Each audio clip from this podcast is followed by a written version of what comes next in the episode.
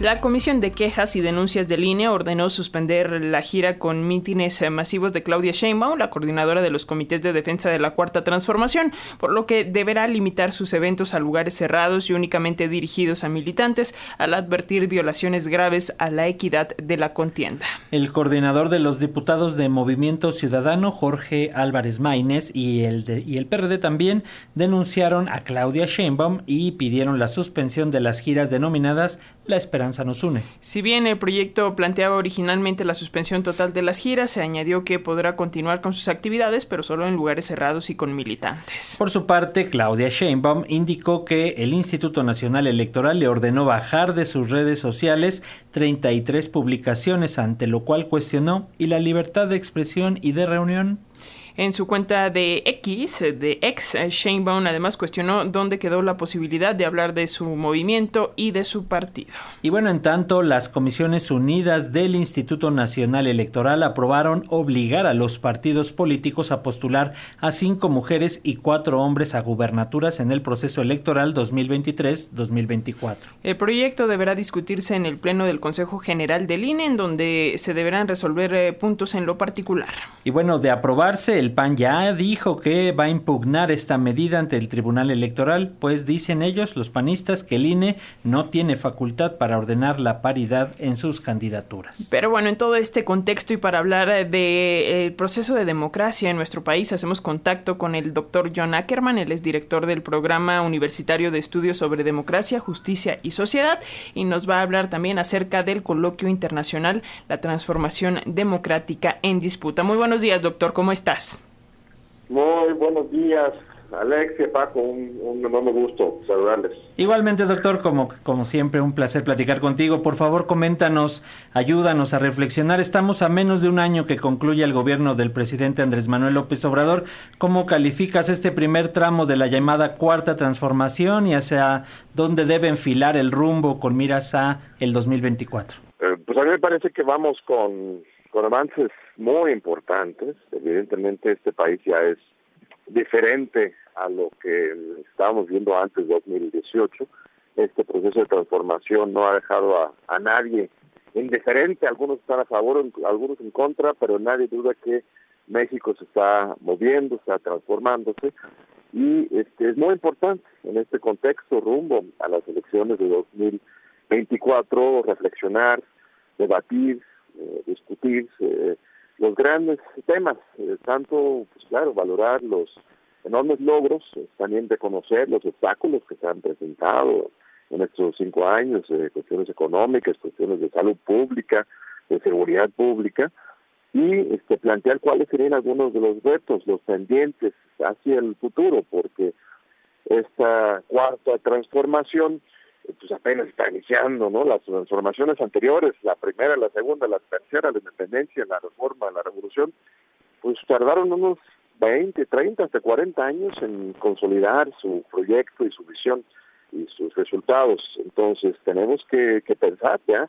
en el próximo sexenio eh, cuáles son algunos de los temas claves y para eso organizamos este gran foro, gran coloquio internacional en el corazón de CEU, en eh, este, el auditorio Alfonso Castro, en el auditorio muy lindo ahí junto a las islas. Es un evento abierto al público en general, no solamente para estudiantes de la UNAM, obviamente en invitación especial a la comunidad de la UNAM, pero es abierto a todo el mundo, totalmente gratuito. Vamos a tener conferencistas magistrales destacadísimos.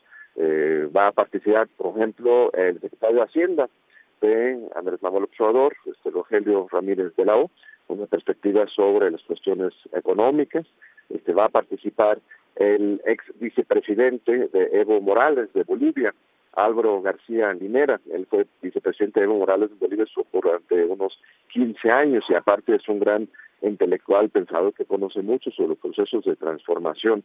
Vamos a tener eh, una conferencia de parte de Ana Lilia Rivera, la presidenta del Senado de la República, una mujer de izquierda congruente, fundadora de Morena de la Cuarta Transformación. También participa eh, la directora de CONACYT, Marilena Álvarez Bulla, del Consejo Nacional de Ciencia y Tecnología, para hablar sobre la política científica de la Cuarta Transformación. Y tenemos también muchas voces este, críticas que van a estar debatiendo, hablando sobre pendientes eh, en el tema del feminismo, del medio ambiente, de los derechos humanos, de la seguridad pública. Tendremos una mesa especial de homenaje a don Adolfo Gili. Adolfo Gili es un gran investigador que ha escrito eh, pues, de libros y que eh, lamentablemente este año falleció y este, vamos a conocer y, recordar su obra y que nos inspire también para que esta transformación democrática no termine siendo una transformación interrumpida. Su libro clásico fue sobre la Revolución Mexicana, él hablaba de la revolución interrumpida, ¿no? Fuerzas de, Zapata y de Villa fueron a hacer cuentas este, pues controlado, contenido y superado por otras fuerzas más conservadores del grupo sonorense, de Carral, Obregón. Entonces vamos a hablar de, este momento histórico que estamos viviendo y este, abrir el, debate de la pluralidad de voces desde la UNAM, desde su autonomía, eh, este, para juntos eh, ver el futuro de México.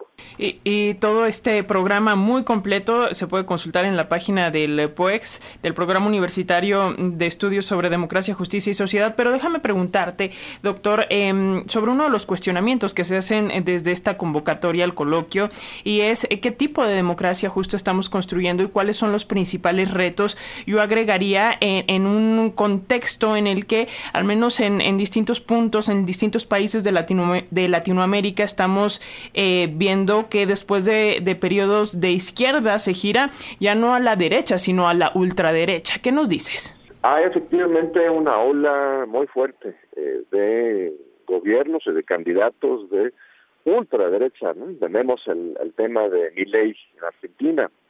Este domingo, de hecho, eh, hay elecciones en, en, Argentina y vamos a, tener una mesa para hablar sobre la democracia en América Latina, justo en nuestro foro unos días después de esa elección. Este domingo ganó la derecha en, Ecuador, eh, tuvimos a Bolsonaro, a Trump.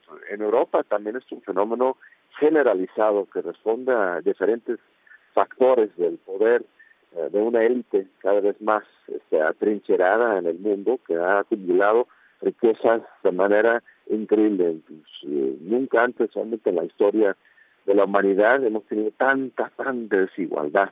Eh, se ha ido aumentando la concentración de riqueza en el 1% mundial de los últimos años y cuando juntas eso también con estas nuevas formas de comunicación en las redes sociales que si bien nos ha permitido comunicarnos, eh, es muy importante dar cuenta que estas plataformas privadas tienen sus intereses como Twitter, como YouTube, eh, Facebook, etcétera, tienen sus intereses, este, sus algoritmos, ellos quieren lucrar e incluso este, pues, robar nuestros datos y esto está generando un escenario mediático eh, este, por un lado muy democrático porque todos participamos, pero por otro lado también muy controlado.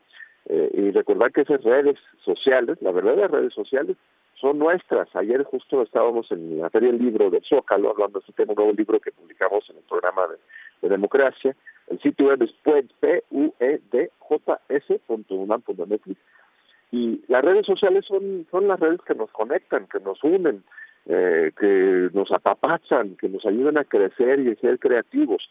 Esas otras cosas, esas plataformas digitales, eh, pues utilizan nuestras redes sociales, pero muchas veces las canalizan por otras vías. Entonces, eh, sí es un reto eh, muy fuerte este surgimiento de la derecha a nivel internacional que responde a estos factores de desigualdad, de las formas de comunicación, pero eh, la lucha sigue. Tenemos que insistir cercamente en la democracia, en la participación popular y en este sexenio ha habido algunos avances importantes con respecto a la revocación de mandato, este, los plebiscitos, esas son nuevas formas de ejercer la democracia.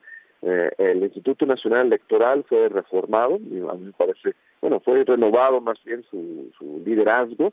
Eso es muy importante, ya no tenemos a esos personajes que estaban usando al INE como un partido de oposición. Y también estamos viendo por el reportaje que ustedes acaban de pasar que el INE ahora de ninguna manera está pues servir al gobierno federal, debería ser autónomo y está poniendo reglas y, este, defendiendo el Estado de Derecho en esta materia. Entonces, eh, ahí vamos avanzando en diferentes frentes, pero tenemos que seguir insistiendo desde la universidad, desde la juventud, desde la academia, eh, en que la democracia tiene que estar constantemente en, disputa, eso es parte de la democracia. El título del foro es justamente la transformación de democracia en disputa. Y este, la democracia, para que sea viva, para que sea este, dinámica, eh, tiene que estar en disputa y eh, en disputa pacífica, plural, pero siempre en discusión, y eso es lo que queremos fomentar, y, y de una invitación muy cálida al, público en general, a ustedes mismos, por favor, este, Alex y Paco este, acompañen, nos van a participar también varios periodistas importantes, y, queremos que esto sea un foro este, realmente que nos sirva a todos a reflexionar. Así es, recuérdanos por favor, doctor, a dónde podemos inscribirnos. Las fechas es 24, 25 y 26 de octubre. Es el registro es gratuito, ¿verdad? Totalmente gratuito, abierto al público en general. Eh, el foro inicia el martes 24 a las 9 de la mañana está el registro. La auditoría su Coso está en el corazón de, de CEU, el Berto Cupilco es el más cercano, pero sí es conveniente registrarse anteriormente en esta página. Es PUED, P-U-E-D, JS, el programa Universitario Estudios sobre Democracia, Justicia y Sociedad, punto unam.mx, ahí está un formato, en dos segundos uno se registra, y los primeros 300 en registrarse hasta se llevan un, un regalito, ahí tenemos algunos materiales interesantes, libros, este, eh, cuadernos, materiales este, sobre la democracia eh, que vamos a ofrecer. Pues ahí está. Muchísimas gracias, doctor John Ackerman, eh, director del Programa Universitario de Estudios sobre Democracia, Justicia y Sociedad. Gracias por compartir esto. Y bueno, pues eh, a inscribirse a este evento eh, muy completo. Y como ya decías, los primeros 300 en registrarse se van a llevar su kit por la democracia y algunos regalitos. Muchas gracias. Seguimos en comunicación, doctor. Gracias a ustedes, un privilegio. Hasta pronto. hablar con ustedes. Un fuerte abrazo a ustedes. Igualmente, un abrazo, doctor. Hasta pronto.